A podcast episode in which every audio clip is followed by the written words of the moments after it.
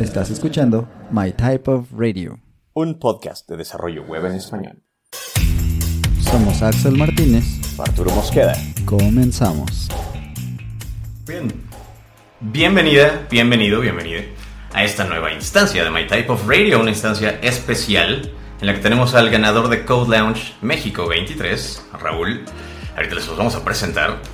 Eh, tiene una idea bastante interesante, una tecnología bastante interesante y una solución a un problema bastante interesante, pero no les voy a spoilear mucho. Quiero presentarme, un servidor, Arturo Mosqueda, y está conmigo mi mejor amigo Axel Martínez. ¿Cómo andas, bro? Hola, hola. Bien, bien, todo muy bien. Contento y emocionado por la entrevista de hoy. Va a estar buena. Eso es todo. Ya nos platicarás cómo te va en el mundo de React. Pero hoy justamente quiero presentarles a Raúl Trejo Luna. Cuéntanos, Raúl, ¿cómo estás el día de hoy? ¿Qué tal? ¿Cómo están? Qué gusto saludarlos. Este, primero que nada, gracias por la invitación. Y pues sí, este, por aquí andamos, este, como siempre en el campo, ya platicaremos por qué hay muchas eh, cosas que suceden y estamos siempre este, trabajando, pero aquí listos para tener este espacio de plática y poder cotorrear un rato. Excelente, muchísimas gracias Raúl. Ahorita nos vas a, sorprender un poco más con, con, tu background, el background de Norman y hacia dónde va.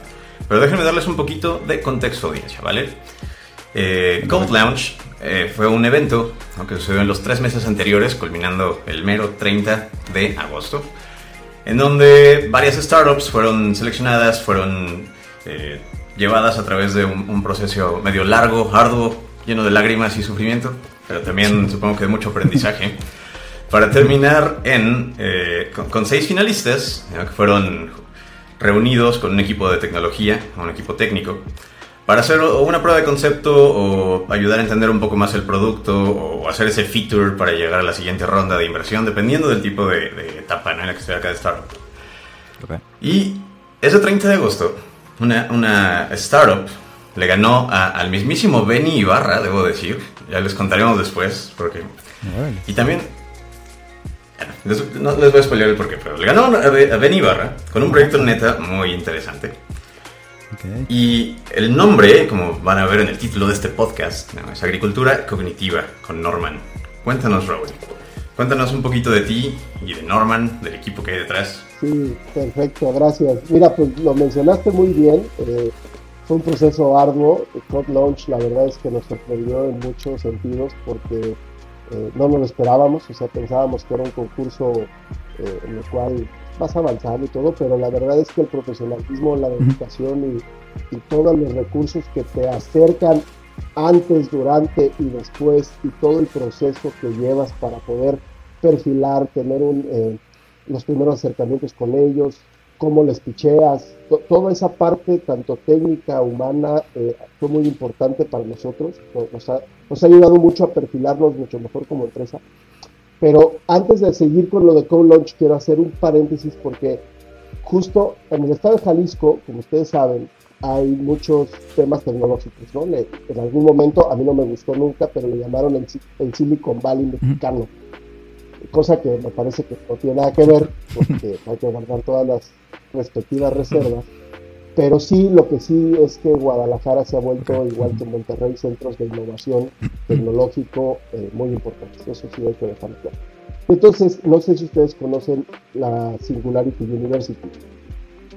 Ok, Singularity University tiene su sede en la NASA, para, para ti Axel que no lo conoce, este, y es una universidad creada por empresarios con un perfil muy claro de que las empresas que emanan de ahí o que son aceleradas por ese organismo, ya sea de Estados Unidos o del mundo, eh, deben de tener un impacto de 5 millones de personas en un año. Es decir, la idea o el proyecto debe de impactar a 5 millones de personas en un año.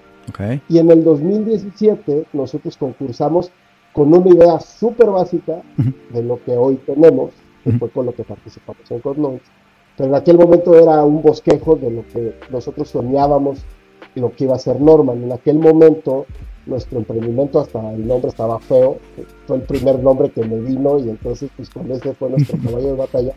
Le pusimos App Agrícola, App Agrícola, ¿no? De una app agrícola, ¿no? E-, ese fue como mi primer rollo. Este, con ese concursamos y tuvimos la fortuna de ser los ganadores este, de ese eh, concurso también en Jalisco de Singularity University. ¿no? Entonces, ese, ese momento, la verdad es que cuando estás emprendiendo, el tener una validación de un organismo de ese tipo y los conectes que te hacen y las preguntas que te hacen y los retos que te significa el interactuar con organismos de ese tipo, pues la verdad es que sí te aceleran porque pues no es como estar con un cliente que, claro que no es tu idea y todo, pero ahí te hacen cuestionamientos muy profundos que te permiten eh, tener una visión diferente.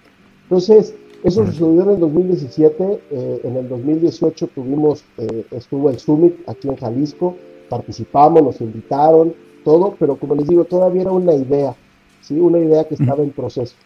Después vino la pandemia, este, algunos, pues obviamente nos fue muy mal en la pandemia, otros hicimos bonita pandemia, porque creo que nos permitió un poco focalizarnos a los que tuvimos oportunidad, obviamente no dejamos de trabajar, pero meternos más, profundizar más, este, eh, se dio un acelerón tecnológico, incluso en, muchos sectores, pero en el campo todavía más. Y eso nos ha, nos ha ayudado para que la solución que estamos eh, proponiendo tenga más permeabilidad en el campo. Pero bueno, regresando un poco de todo ese proceso, llegamos a Code Launch y Code Launch fue otro universo. O sea, Singularity University fue muy importante para nosotros, pero Code Launch nos llevó a otro nivel. ¿Por qué? porque, eh, insisto, ya tenemos un producto. Aún a pesar de, como bien lo decías, le ganamos a Ben Ibarra. Yo la, la, cena de los finalistas, que fue un día antes, nos invitaron a cenar ahí a un restaurante bastante famoso de Guadalajara. Estábamos ahí con toda la gente, con Brasil, con todos, este, con, con, los dueños de las empresas aceleradoras, que a nosotros nos tocó, este, con Tolo, perdón, entre tantos nombres, este, eh, nos tocó con Tolo, un grupo que vino de Nicaragua, excelente, estuvimos dos días antes de ese momento acelerándonos, haciendo el trabajo, entonces nosotros veníamos con mucho ímpetu, pero terminando ese proceso fue la cena para ya al siguiente día el concurso. Entonces estamos en la mesa, pues todo el mundo, pues, la verdad, gente, varias empresas de Improving, este, estaba el Tejano, ¿cómo se llama? Este, ay, se me fue el nombre del nuestro amigo tejano. Eh, Jason. Jason, exacto, Jason. Me tocó sentado al lado de él, súper ameno. La verdad es que con muchas preguntas igual de mucha profundidad, bla, bla. Pero estando en la mesa, nada más para tocar el tema este de Ben Ibarra, llega y se sienta frente a mí Ben Ibarra. Entonces, volteé y le dije, ¿qué onda, Ben? O sea, qué chido que eres por aquí, pero ¿qué vas a cantar mañana? ¿Qué, qué rollo, no? Me dice, no, pero yo traigo un emprendimiento que se llama Vista. Digo, no, mal, de la música, claro, sí. ¿Y tú cuál traes? Dice, no, pues traemos lo de Norman. No, a mí me encantó su proyecto, la verdad ustedes deberían de ganar. Y dije, o sea, sí, pero, pero este es un concurso al final de popularidad. ¿Cómo, le vamos a hacer para ganarte? O sea, porque al final eh, teníamos otro, otro grupo de unas chavitas del FED este, que pues obviamente era, un, gran reto ganarle por ser locales, ¿no? Fue en, el TEC de Monterrey y con esa manera en la participación. Pero no es lo mismo que tener a Benny Barra, que es una institución en la música de los años 80, 90, que si algún día escuchas este podcast, pues te, te, mando grandes saludos, porque la verdad es que es un gran tipo, tuvimos chance de platicar y me dijo, bueno, pues yo vengo como emprendedor, no como artista. Digo, claro, pero con las votaciones, ¿no? Al final, gracias, eh, creo que eh, el proyecto y a las cosas que hemos mostrado, lo que hemos hecho, eh, logramos que la votación estuviera a nuestro favor, pero la verdad es que sí tiene doble mérito por ese dato que, mencionaste, Arturo. Definitivamente. Es doblemente reafirmante, creo yo. entonces, bueno, nada más cerrando el tema de un poco de Code Launch, la verdad es que, como les dije, antes, durante y en estos días que han sido para nosotros eh, como ganadores o como eh, pues, la, empresa que resultó seleccionada por el público, porque nos ganaron el premio de los, de los jueces. Este, oh. hablar, eh, a mí la verdad es que el de los jueces también me interesaba bastante porque si bien no te llevabas, de hecho yo estaba, estábamos, ¿recuerdas Arturo empatados? empezaron, los, la votación fue Norman, Norman, Luego Bisbat, Bisbat, empatamos Axel y el voto de confianza o de, empate lo dio Rajil. y se lo dio a, a Bismarck, ¿no? Entonces, ah, sí fue un pequeño golpe porque emocionalmente en el escenario, pues dijimos, bueno, por lo menos nos llevamos el de los jueces porque el de popularidad, pues lo veíamos muy lejano, ¿no? Entonces cuando ellos ganan dijimos, ya nos dobletearon, nos secaron y Ben Ibarra pues, se llevó todo. Listo, ¿no?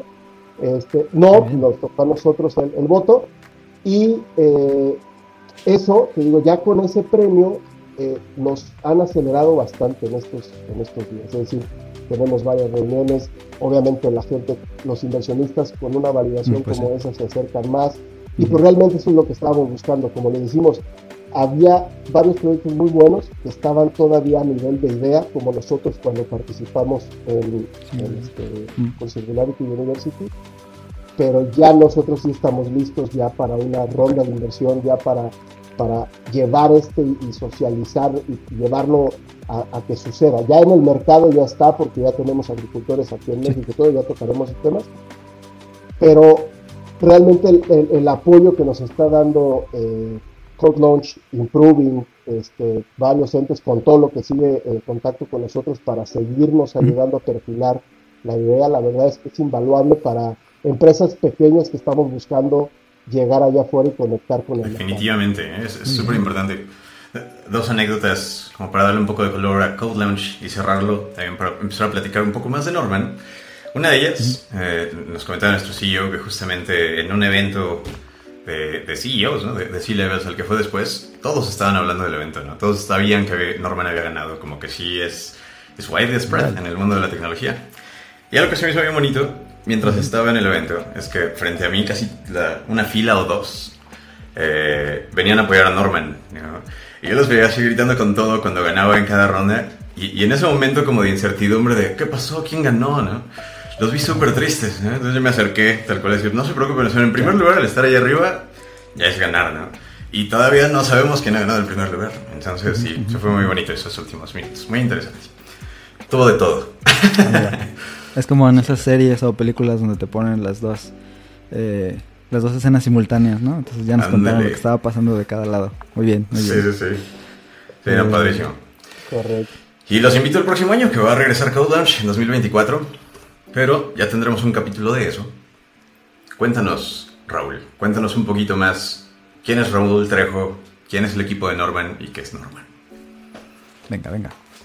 Ok, pues mira, ¿quién es Raúl Trejo? Eh, eh, pues te diría que soy una suma y mezcla de muchas vivencias.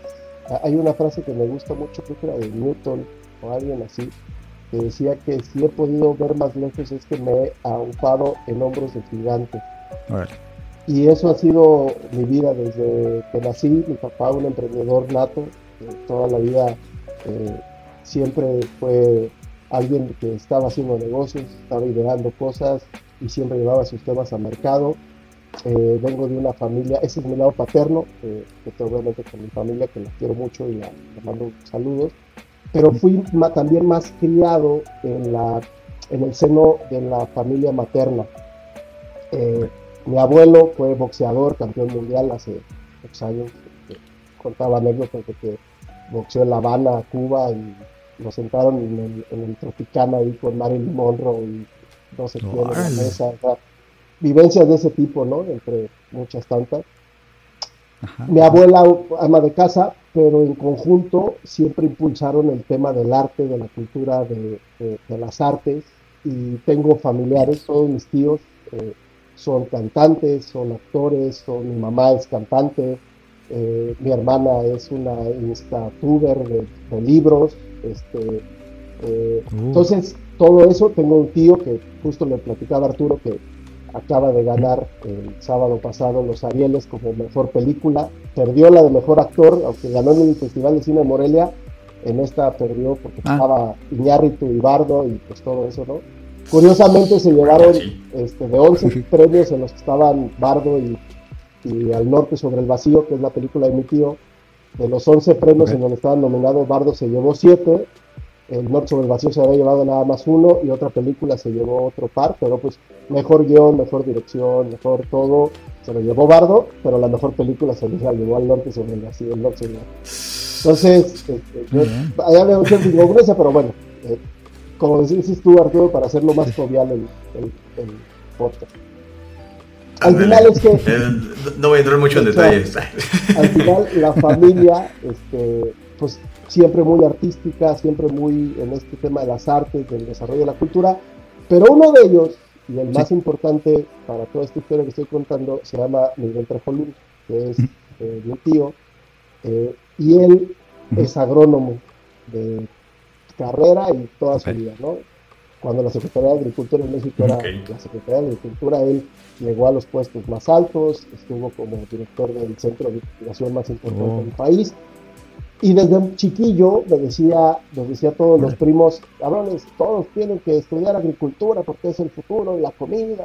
nos decían a todos y ninguno le entramos. O sea, Nadie le entramos a la carrera de agronomía, teníamos ahí manera de que entráramos a la UDG, este, a la agronomía, nadie quisimos, todos se fueron a diseño, nos fuimos, no me fui, ya hablando un poco de mí, a la carrera de administración con una especialidad en mercadotecnia en el ITESO, que vine a vivir a Guadalajara, este, saludos a la gente del ITESO, ah, amigos, este, y entonces eh, me establezco en Guadalajara y de repente, cuando voy a terminar la carrera, mi papá fallece, porque mi tema de mercadotecnia y todo eso me llevaba a irme con él y a trabajar con él. Hacíamos expoventas en, el, todo el país, yo ya lo había recorrido con él. Digo, no me quiero alargar tanto porque luego agarro mucho el micrófono. Él me detiene si de repente hablo de más. Eh, entonces muere mi padre, justo el mismo año en que mi tío Miguel este que hago referencia, se viene a vivir a Guadalajara, se jubila de la Secretaría de Agricultura y de, los centros de investigación y se viene y pone un despacho de capacitación y consultoría agroalimentaria aquí en Guadalajara, que se llama CICAS. Entonces lo pone y junto con un grupo de amigos de él, de los investigadores y todo, se unen y hacen ahí como un concilio y empiezan a trabajar cómo mejorar la agricultura, pero ya desde la parte privada en estos temas de capacitación. Entonces yo, pues mi papá recién fallecido, un poco como que pues y ahora para dónde, me cambiaron toda la, todo el plan y pues en una le hablé y le dije, pues sí, claro. dámela de ahí de, jala, de sacacopias y de jalatables y de y de este, pues auxiliar contable, ah, pues sí, venga y te paga una lanita en lo que agarras todo. Así empieza la historia de lo que es Norman para mí, porque obviamente Norman y todo esto viene de Miguel, por eso le platico toda esta historia. Pero de ahí este, yo pues hago mi chamba y, y, escuchaba la sala de juntas y siempre he sido curioso, eso sí, eso nunca se me ha quitado hasta la fecha a veces curioso un poco de más. Dicen que la curiosidad mató al gato, pero no es el caso. Este, está, pero somos humanos. Entonces me empiezo a acercar y escuchaba yo cosas que decía, estar hablando de agricultura como que micorrizas y, y risósfera y, y, unos términos que yo decía, estos toques de cuál fumaron, ¿no? Claro. Muy especializados, gente muy capaz, el doctor eh, Gerardo Noriega, el doctor Edgar Quero, el maestro Sergio Ramírez Vega, entre muchos otros, que, incluso un grupo de agrónomos que trabajaba para el despacho les decía los iluminados, ¿no? Porque eran sesiones de dos, tres días encerrados discutiendo un solo tema para llegar a una conclusión de cuál era eh, la mejor balance entre calcio, magnesio y molibdeno. O sea, a ese nivel. Entonces, pues yo curioso me empiezo a acercar y cuando eh, les preguntaba, cada vez hacía preguntas más coherentes, porque al principio pues preguntaba, ¿y eso qué es? No? Pero después, oye, ¿y eso cómo con esto? Sí, claro. Dijeron, ah, cabrón, como que traes algo, sí, vente, te vamos a llevar. Y me empezaron a sacar al surco, ¿no? Entonces dejé un poco de lado la parte de la contabilidad y me empecé a empapar y entonces yo digo, hoy me llamo, me, autonombro mercagrónomo, porque si bien estudié mercadotecnia, me hice agrónomo en el surco y ahí hago esa correlación, ¿no? Entonces, Raúl es un mercagrónomo que se ha aupado a hombros de gigantes y que le ha permitido tener la capacidad de sintetizar ciertas cosas. En el camino después con su casa, ya que me entendía un poco más la agricultura, porque es un mundo todavía muy complejo para mí, pero ya lo entiendo mucho más. Eh, en el camino me encuentro otros amigos, Ramón Díaz, este, Juan Pablo González, que son mis socios ahora. Ellos tienen una empresa de software. Les digo, güey, vénganse, necesitamos un software para administrar lo, lo, que hacíamos en el despacho, que no tiene nada que ver con Norman, aunque sí era muy técnico y muy de detalle. Entonces hicimos un software con ellos, ese software lo pusimos a jalar, pero de repente el, el, despacho se mantenía mucho, aunque era privado, se mantenía de apoyos de gobierno para poder atender a agricultores y se acaba ese, ese apoyo por cambio de gobierno. Y entonces ahí queda eso y tuvimos que cambiar el rumbo del despacho. Pero tiempo después, con esta alianza que hicimos, ya. me empezó a aparecer una cosa que se llamaba el IoT y empezaron a aparecer eh, innovaciones, como siempre, o sea, va apareciendo cosas y, y, para los que somos curiosos, pues empezamos a, a jugar con esas cosas.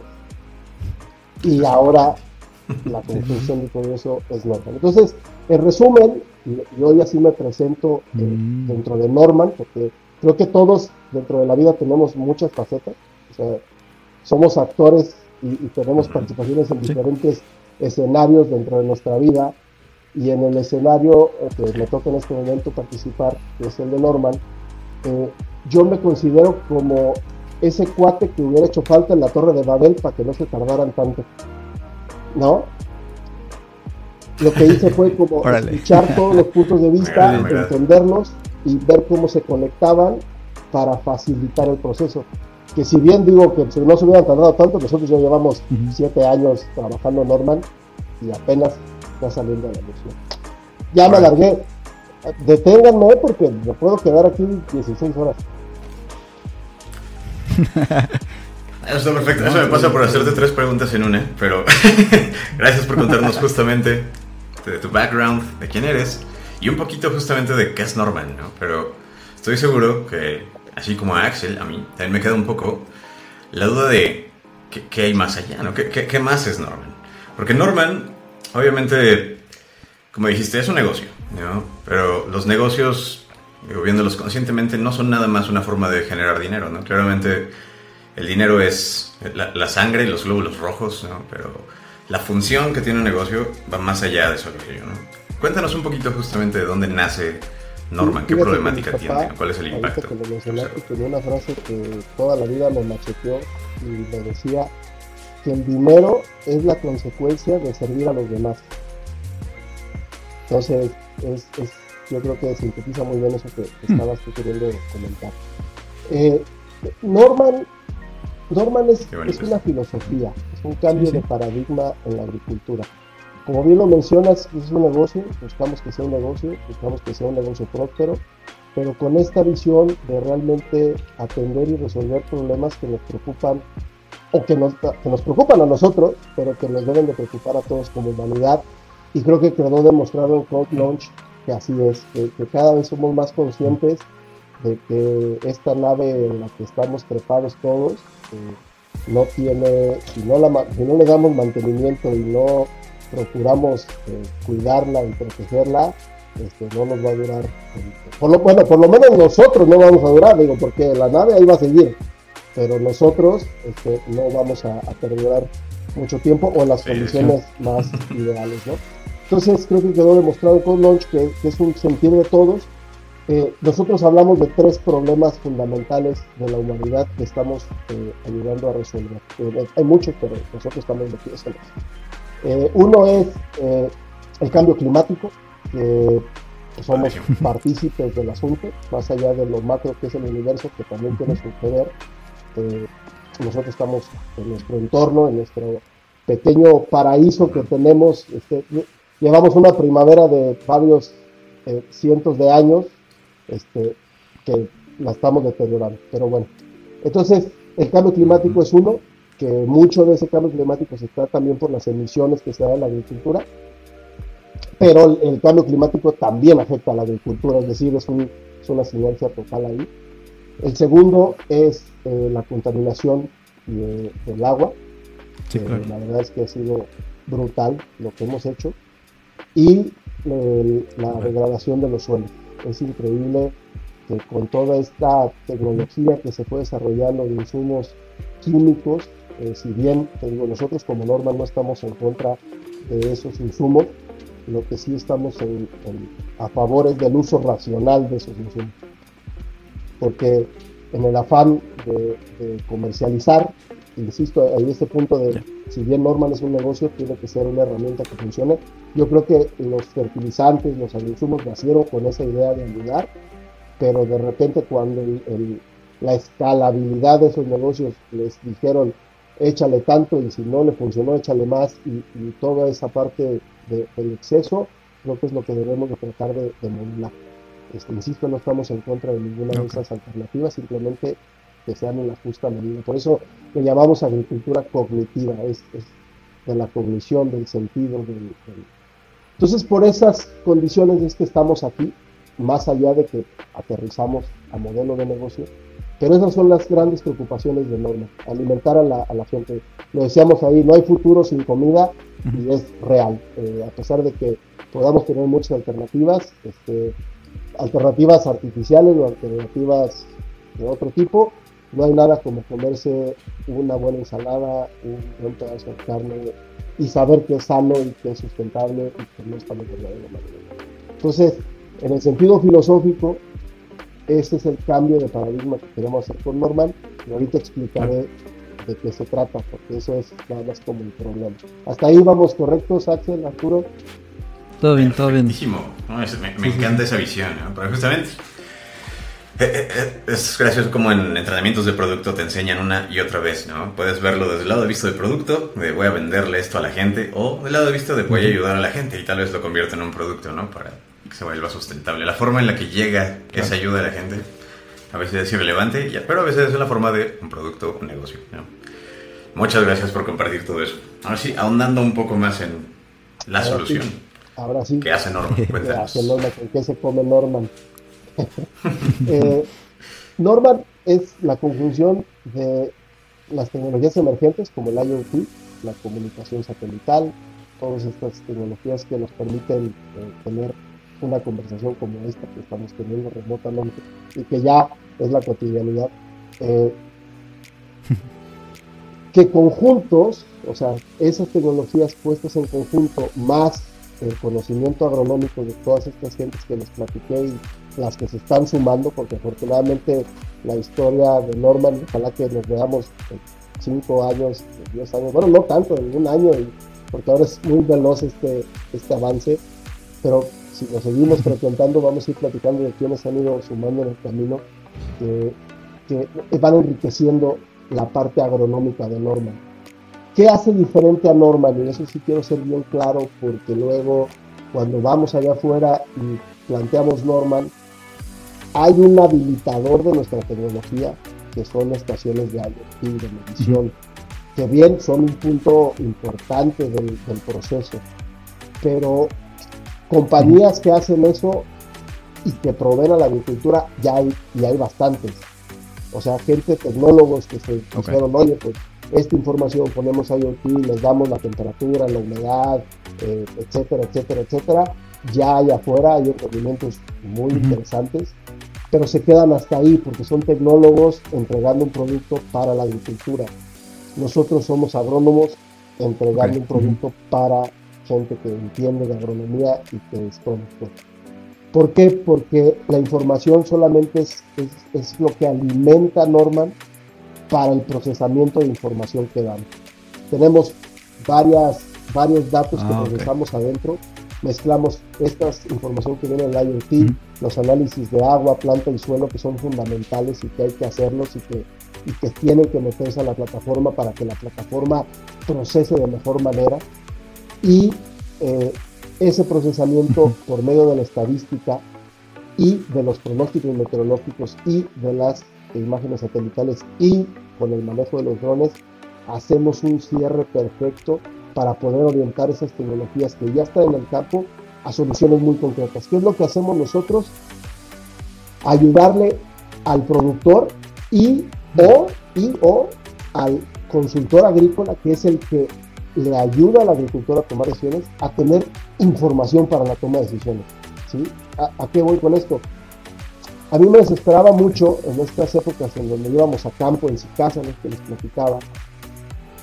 Llegábamos y por más que el técnico agrícola se desvivía por implementar capacitaciones, dar eh, soluciones tecnológicas, en aquel entonces la tecnología era eh, hacer humus de lombriz y, aplicar lixiviados y, entrenar a los agricultores en, una agricultura más regenerativa del suelo y todo, cuando el que pagaba, que era el funcionario del gobierno, llegaba y les preguntaba, oigan, ¿qué fue, ¿cuál fue el, el, punto más importante para ustedes para que el cultivo esté como está ahorita, lo estamos viendo en este momento? No, pues es que ahora sí llovió a toda madre.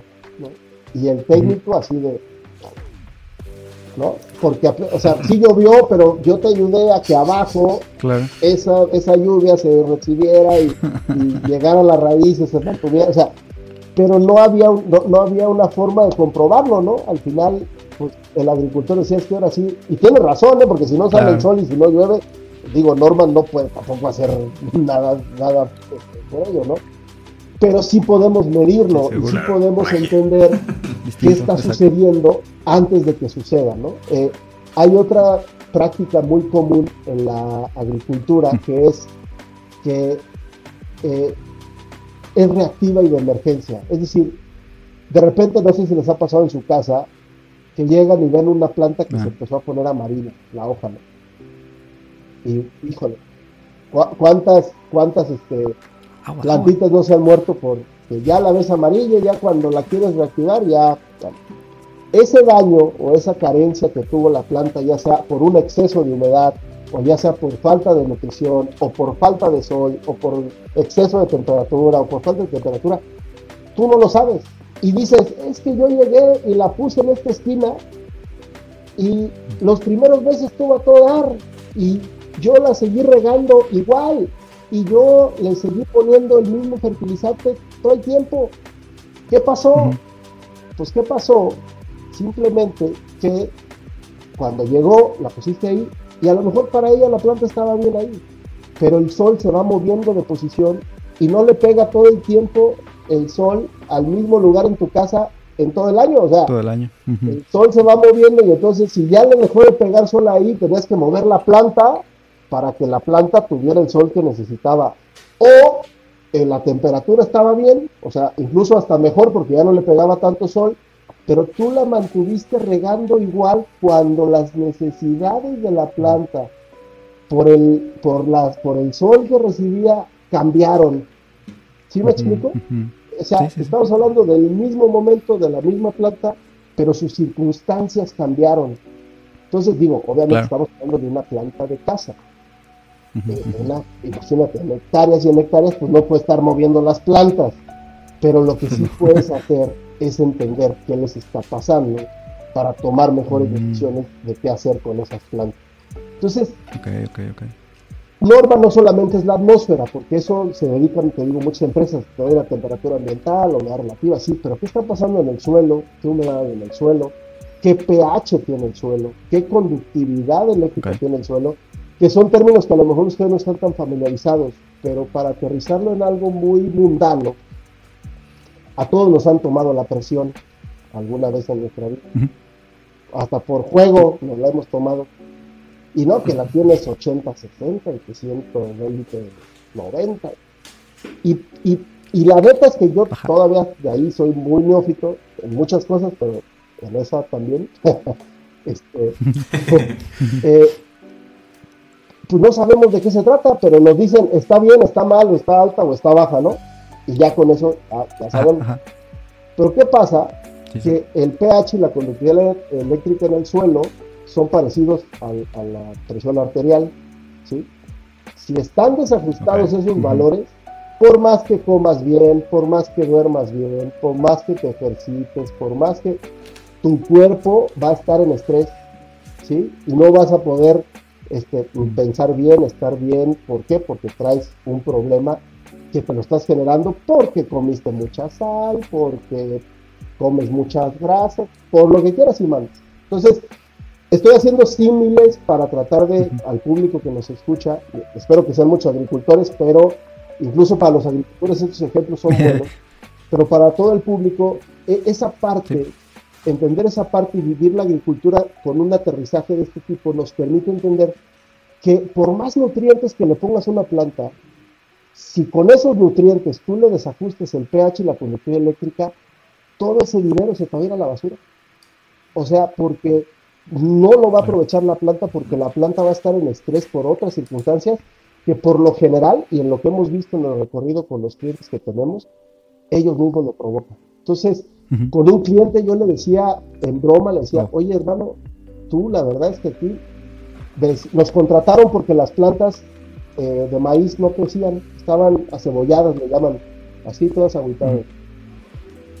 Y nos contrató porque estaban riegue y riegue y riegue, y de repente, ya con tanto riego, ya las plantas despegaban, y mira, ya, ya se ya le faltaba agua, ¿no? Pero, agua. pero yo llegué y veía los ríos de agua correr y correr y encharcado. Y, pues es que le falta agua, todos le estamos riego y riego y riego y riego. Y aparte le estamos aplicando un producto para los hongos, porque como hay humedad, los hongos se pueden fregar la planta. Claro. Pusimos nuestros sensores, era de nuestros primeros clientes, de nuestros primeros ejercicios. Y Miguel Trejoluna, mi socio, el director agronómico, me dice, cabrón, tus sensores están talados. Que te platiqué. Están mal, No es posible que ese previo nos esté marcando 10 decisiemens por metro de conducción eléctrica. Eso es imposible. Eso es casi agua salada, cabrón. No es posible. Pues le dije, pues ya que quieres que te diga. Entonces revisamos y encontramos que efectivamente a la siembra le ponían 300 kilos de un fertilizante por hectárea a una plantita que se podía comer 5 miligramos. Pero como era más fácil aplicarlos al inicio, entonces ahí estaba toda la sal. Ah, entonces regaban y regaban y regaban. ¿Y qué es lo que pasaba? Que toda esa sal se lavaba y permitía que la planta tomara agua.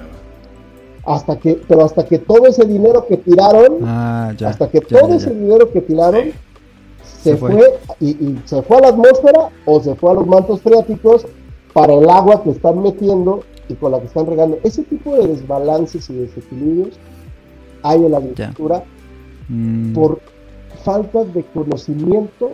No, no, voy a corregir eso, no es falta de conocimiento, más bien es una forma de pensamiento que hace que se vuelva un asunto de insumos y no un asunto de equilibrio de la naturaleza. Nos olvidamos de que la naturaleza tiene sus procesos. Entonces, con Norman estamos equilibrando la ecuación, llevando a que la planta desarrolle su potencial, porque las plantas son seres vivos, igual que nosotros, nada más que no nos pueden gritar, me duele, hasta que hay un amarillamiento, hasta que se secó, hasta que el fruto está podrido y todo. Entonces, la agricultura de hoy es reactiva y de emergencia, y de emergencia porque tú mismo te generas los problemas. Nosotros aspiramos a, con toda esta información, con todos estos datos muy simples o muy, muy básicos, porque obviamente me tendría que poner muy técnico para explicarles todo lo que hacemos a nivel de campo, pero a nivel de una casa o de una planta de este tipo, si le damos confort, si entendemos el momento de la planta, si le damos lo necesario a la planta, va a dar todo su potencial. Entonces, traté de aterrizarlo un poco más porque si me voy agronómico, a lo mejor este, ya le hubieran apagado al podcast, si no es que ya lo hicieron. esperemos que no, esperemos que no. Yo creo que no. De hecho, para hacer un símil para nuestra audiencia web, e, eso es un poco lo que vemos con el, framework usage, ¿no? Cuando la gente empieza solo a usar los frameworks y se basa solo en lo ya creado para consumirse, en vez de pensar en las bases, se pueden cometer errores. Eh, puedes dejar de lado algo que está resolviendo mágicamente algo por ti y no pensar en las consecuencias detrás de eso, Un leak de memoria, eh, Está difícil. Y también del lado de programación, es muy interesante la toma de decisiones. Ya habíamos hablado de eso en el podcast en algún punto, pero la toma de decisiones, viendo el caso de Twitter, por ejemplo, podemos decidir en tener todo nuestro password en texto plano ¿no? o encriptado. Y igual íbamos a exponer muchísimas cuentas que no deberían estar expuestas. Pero piensen que esa toma de decisiones eh, informada suceda en, lo que le da de comer a toda la humanidad. Eso, es, eso es bastante, esa es una de las cosas que más me interesan de este proyecto. Es poner la inteligencia y hasta cierto punto formar una práctica nueva a partir de la inteligencia que nos da la tecnología. Sí, yo me quedé con dos cosas. Me gustó cuando pues se hizo como como que quedó de lado el, técnico y dijo y dijeron, "No, pues es que llovió mucho y fue, fue eso lo que nos ayudó, ¿no?" A veces también a nosotros nos pasa un poco eh, esa parte, el que se lleva todos los laureles es el, no sé, el líder del proyecto o lo que sea. y no tienes forma como de comprobar, no, oye, pues es parte de mi trabajo. Y, y hay una parte que era muy importante que era la medición de las cosas, poder eh, poder tener una especie de control de lo que estaba sucediendo y cosas como esas se la dan, por ejemplo, las pruebas, ¿no? A lo mejor pues no podemos poner sensores por ahí en nuestros códigos ni nada, pero lo que sí podemos hacer es tener pruebas. Si tenemos pruebas que podemos repetir, que podemos, eh, pues eso, medir y que podemos, de donde podemos sacar información de qué es lo que está sucediendo, pues entonces mejores decisiones podemos tomar y eso es lo que, pues lo que entiendo que está pasando también con Norman y está padrísimo porque además pues como dijiste mucho al principio, eh, era parte de, que fuera un proyecto que tuviera un impacto grande, que tuviera una influencia, digamos, ¿no? En, muchas personas. Y eso se agradece también, porque creo que también ha habido mucho que hemos perdido como, pues no sé, como cultura, como país, en, en este frenesí de necesitamos vender más, necesitamos de que lo que importe sea más como el, las ganancias, el dinero, este tipo de cosas.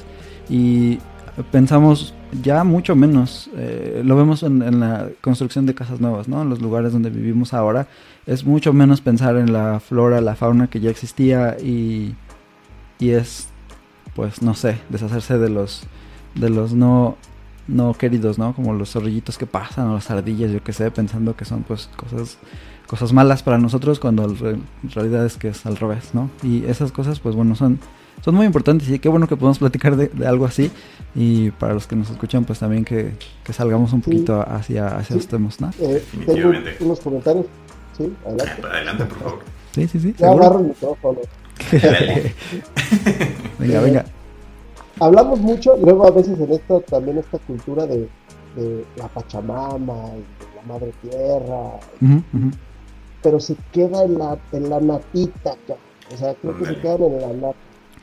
¿Por qué? Porque realmente el suelo es un ente vivo que nos alimenta, que nos conecta, que nos alivia, que nos este, regula, que, que, caminar descalzo es fundamental, que los niños anden caminando descalzos es mágico, ir a la playa es ir y meterte y conectarte tal cual, o sea, porque te descargas, te relimpias, te de, toda esta cultura. Entonces en la agricultura, a veces te digo, se ve como el medio para el fin, ¿no? Ah, el predio. Exacto. Y todo lo demás es sintético se le está poniendo encima. Entonces, por supuesto es un negocio, insistir, es un negocio, esperemos, si alguien nos escucha, contáctenos, tenemos soluciones para ustedes, pero fíjate que en este caminar, hablando del impulso que te da temas como Code Launch, como Improving, todo esto, cuando ganamos en el 2018, se me olvidó mencionar esto, este, nos puso, pues, oye, nuestra idea tiene sentido. Ahorita ya, ya cuando era agrícola, ¿no? nuestra idea tiene sentido, debemos ir para adelante, bla, bla. Pero necesitábamos gente que nos ayudara a ver un, enfoque diferente. Entonces, Ramón Díaz, el socio este que nos platicaba, este, contactó a un maestro de, la escuela eh, que tuvo en algún momento, no recuerdo el nombre, pero tuvo, Sergio Alanís, ¿no? Y lo contactó y le dijo, oye Sergio, con tu visión empresarial, Sergio, eh, justo ¿no? nos enteramos después, acaba de terminar por vender su participación en una empresa que él creó de cero para hacer aguacate liofilizado en Michoacán.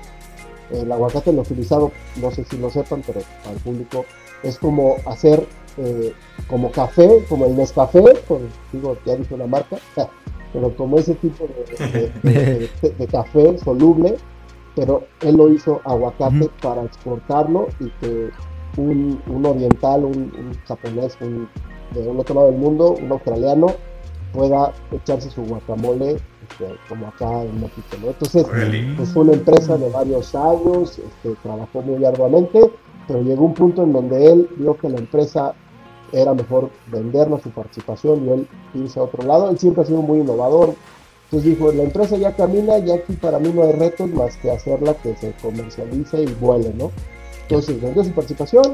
Y justo cuando lo contactó Ramón le dijo, oye, pues fíjate que estamos haciendo esto, yo ni siquiera lo vi, fueron ellos a Morelia, porque él vivía en Morelia en aquel entonces, este, es de Michoacán, por cierto. Este, entonces le, le platicaban la idea, manera de, oye, estamos que nos ayudes, por dónde le damos y todo.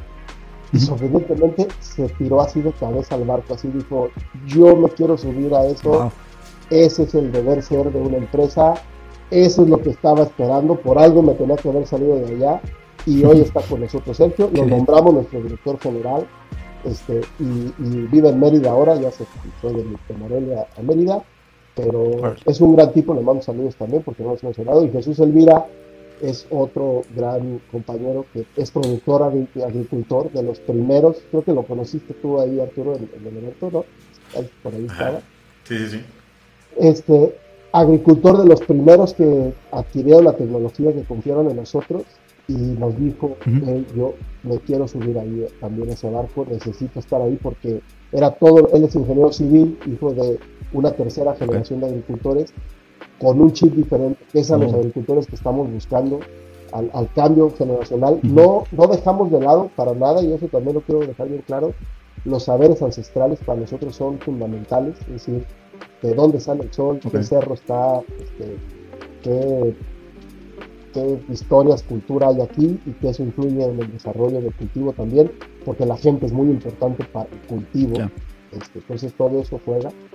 Eh, pero estos eh, agricultores de tercera o cuarta generación incluso ya, que están más metidos en la tecnología, que están más metidos en el cambio, son los que nos van a impulsar y nos van a llevar a ese, a ese futuro de la agricultura. Perdón, sigo alargándome. No hay ningún problema. Encantado de escucharte, Y está, está padrísimo, de verdad. Eh, suena que es justamente un equipo diferente. Un equipo de expertos que entienden más allá de la ciencia. Siento que nuestro afán de, de volvernos científicos como humanos creímos que controlábamos más de lo que realmente controlamos. pero ese entendimiento no nada más le da credibilidad a una empresa, le da un poder impresionante a una solución, a una idea. Sí, La, multidisciplinariedad, parece trabalenguas, este, Digo diez veces rápido. para este, eh, le, le, da ese perfil diferente a Norman, porque no solamente somos tecnólogos, agrónomos, somos un conjunto de gente que tenemos una misión en la vida más allá de hacer un negocio y que creemos, lo que dije, que eh, el, dinero es una consecuencia de servir a los demás. Entonces, en eso estamos y estamos tratando de llevar estas soluciones a los agricultores. Obviamente, para poder detallar tendríamos que tener varias horas más, yo sé que no, no es tanto el tiempo, este, pero sí me gustaría que me hagan la pregunta de por qué se llama Norma. Voy a hacer como que no, como que me voy a distraer, como que no. Definitivamente. Ax, ¿tú tienes alguna pregunta? Sí. Tengo la pregunta de bueno, ya sabemos que al principio le pusiste agricultura. Agrícola. Y agrícola. Agrícola. Y eso también me gustó. Eh, quería hacer un punto ahí porque en algún lugar leí tu primer video, tu primera empresa, tu primer cualquier cosa. A lo mejor vas a voltear atrás y vas a decir, híjole, ay mamá, ¿qué es eso? ¿No?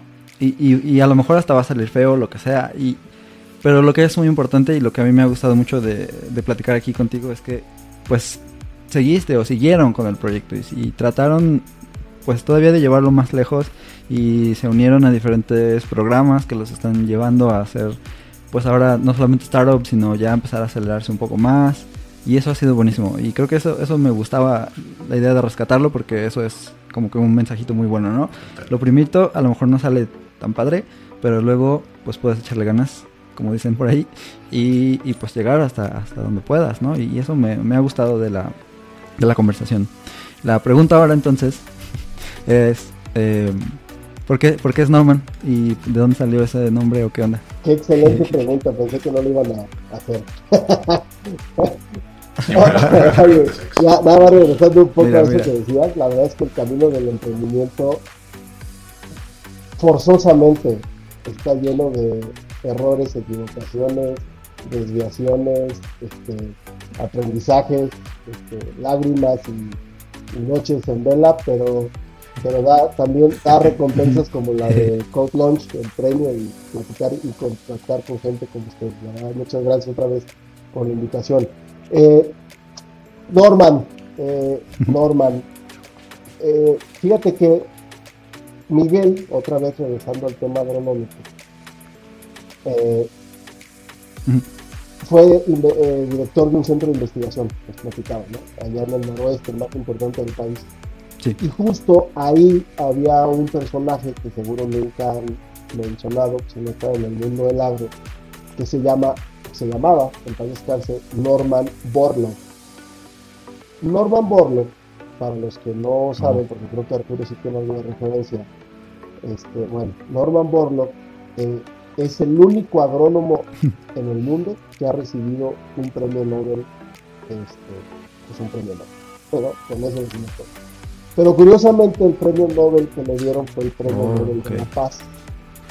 Y una de las frases que él decía era que no puede haber paz con los estómagos vacíos.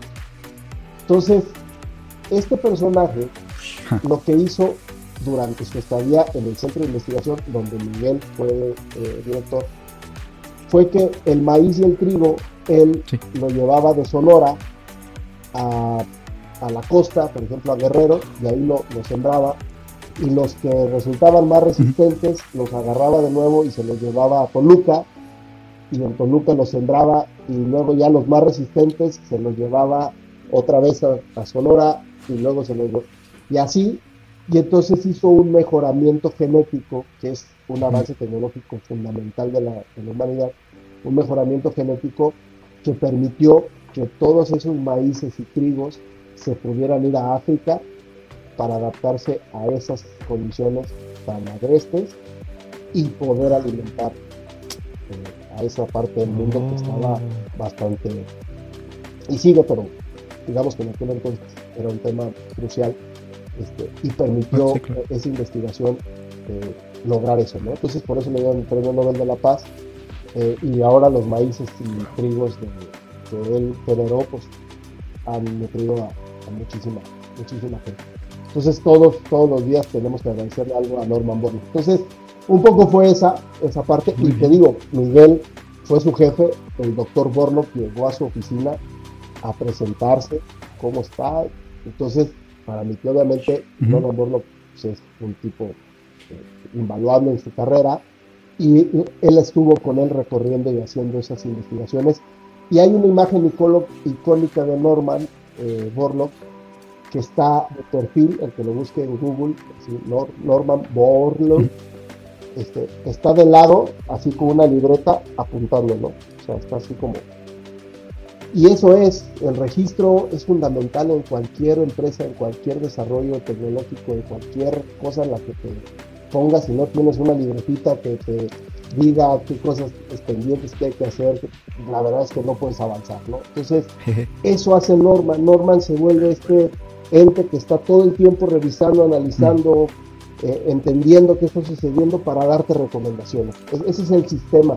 Entonces, por eso quisimos ponerle el nombre de una persona.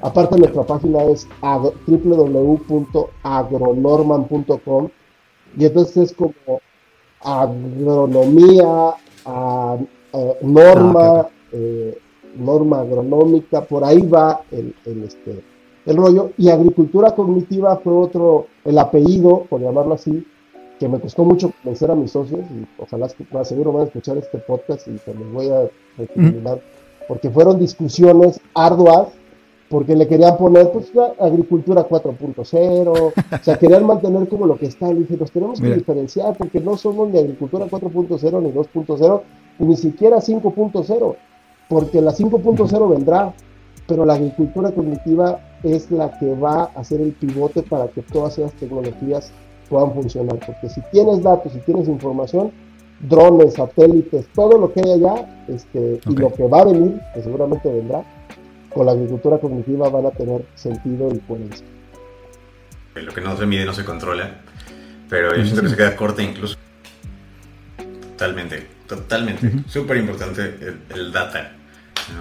Hay una frase digo, que seguramente todos conocen, ¿no? lo, que no controlas es lo que va a causar los problemas que después no vas a poder medir ni controlar aún menos, ¿no? y que vas a gastar tu tiempo, esfuerzo, dinero.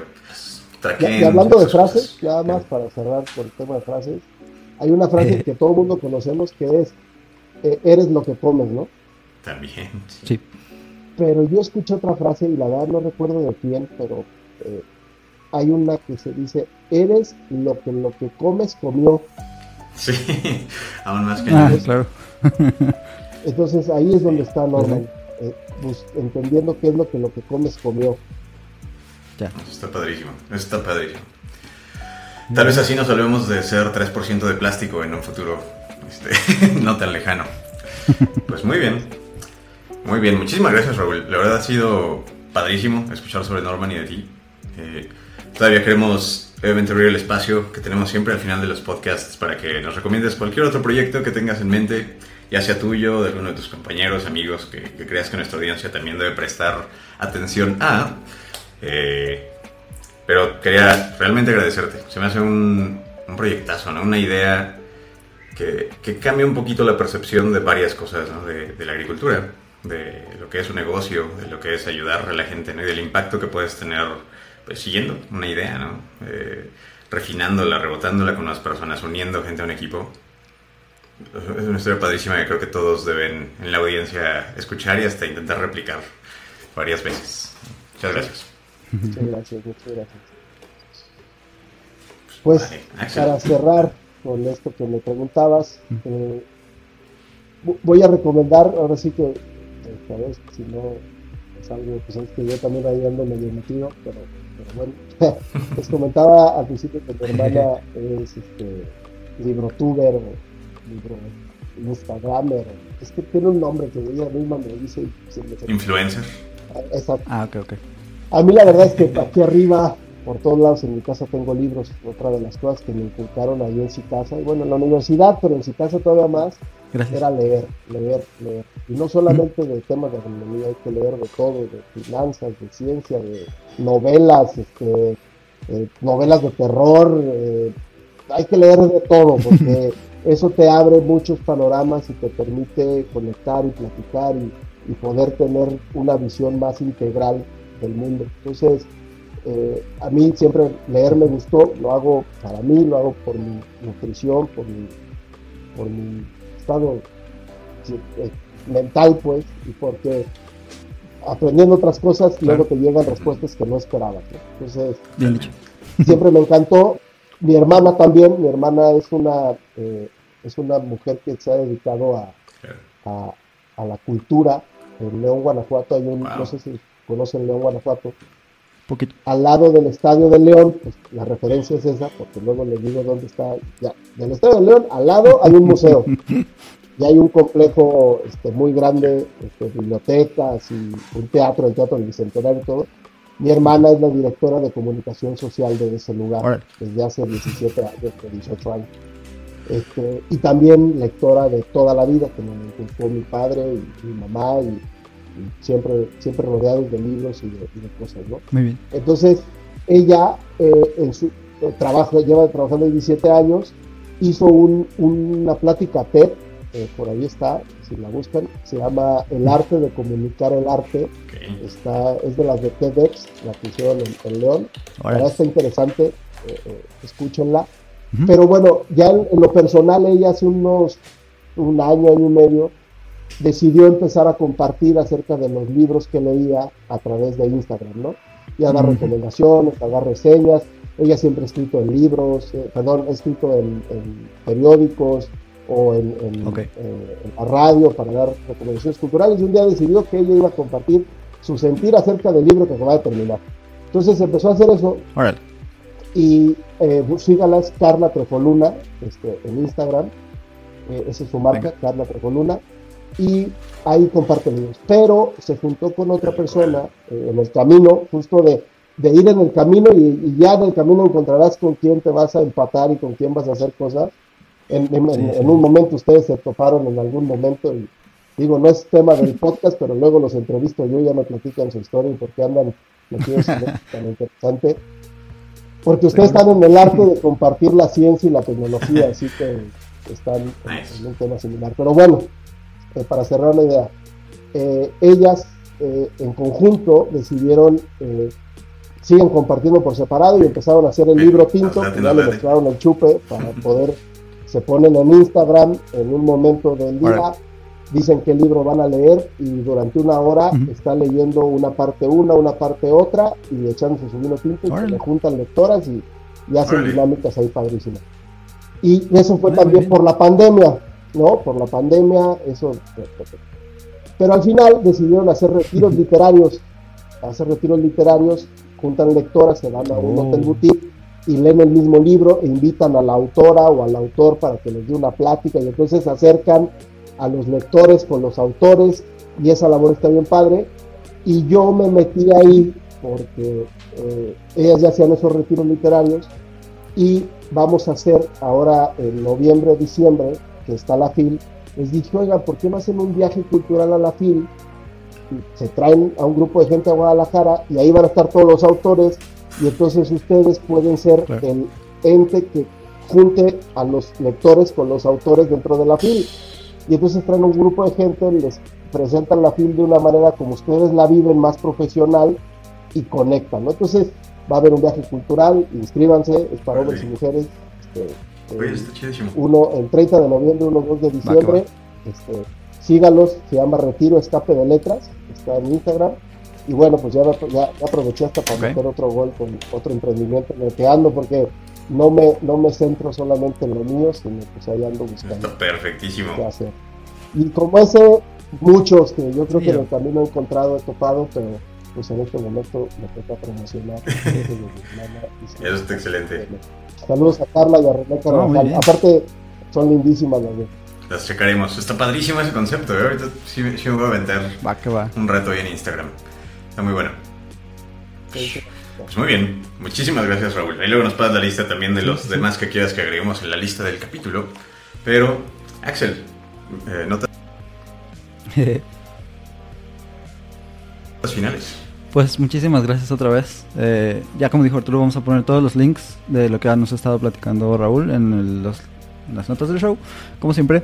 Eh, y no, pues de nuevo, muchísimas gracias. Es, bueno saber que, pues lo que a lo que podemos llegar, ¿no? Si, si seguimos, eh, no solamente como dicen por ahí que los sueñas y esas cosas, pero, pero si somos como constantes. Eso es lo que yo me quedo, creo, de, la práctica que hemos tenido.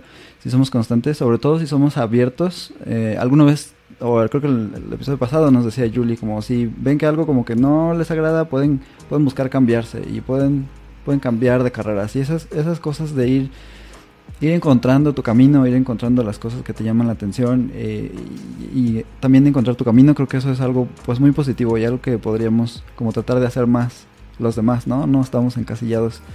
Eh, aunque sí podríamos estarlo por algunas diferentes circunstancias y por las, por las razones que tengamos cada quien en nuestra vida, pero tener esa, esa apertura de decir, ok, si se presenta la oportunidad y tengo pues la energía, las ganas de, hacer algo nuevo, algo diferente y sobre todo esta parte de ser muy curioso, eso me gustó mucho también, que hablaste de la curiosidad y de, a ver, eh, pues primero mis preguntas van a ser, ¿qué es eso? Y después mis preguntas van a ser, ahora, ¿cómo lo relaciono a estos dos temas que ya me explicaste antes, no? Eso me gustó mucho también. Muchísimas gracias. Muy, muy, muy rica la conversación, muy agradable. Ojalá que, pues sí, sí, podamos platicar un poquito más a fondo después, a lo mejor de una tecnología en específico, cómo se implementa, cómo se usa. Sería Con muy gusto, bueno, los invito a campo, vamos a campo y hacemos una visita, la grabamos y la subimos para que vean cómo opera Norma en el campo. Eso estaría chidísimo, ¿va? Me late, me, de hecho sí me late. Ya está, ¿eh? Ya, ya rugiste, León. Eh, dice, yo, todo, yo, voy a campo, así que nomás es de que me alcancen. Va. Tal cual, ¿verdad? Va. Pues para esta ubicación. Pues, Cierto. muchísimas gracias por escucharnos. Tuvimos a Raúl Trejo platicándonos sobre Norman. Eh, si, si, llegaron a esta parte del episodio adelantándole, regresense, escúchenlo todo. Está padrísima la conversación que acabamos de tener con Raúl. Y gracias de nuevo por escucharnos. Gracias por la conversación, Raúl. Un placer tenerte por aquí y nos vemos en la próxima. Hagan sus pruebas unitarias, coman frutas y verduras y ahí nos vemos. Muchas gracias, saludos Ángel Arturo, hasta luego. Bye. Muchas gracias por escucharnos. Consulta nuestros episodios en nuestro sitio web mytypo.dev o suscríbete desde tu plataforma favorita. Como Spotify, Apple Podcasts, Google Podcasts y muchas más. Síguenos, arroba My Type of Radio, todo junto. En Twitter, YouTube, Instagram y Facebook. Me gusta listar cosas. Nos vemos pronto en la próxima instancia que escuches de My Type of Radio. Nos vemos por ahí.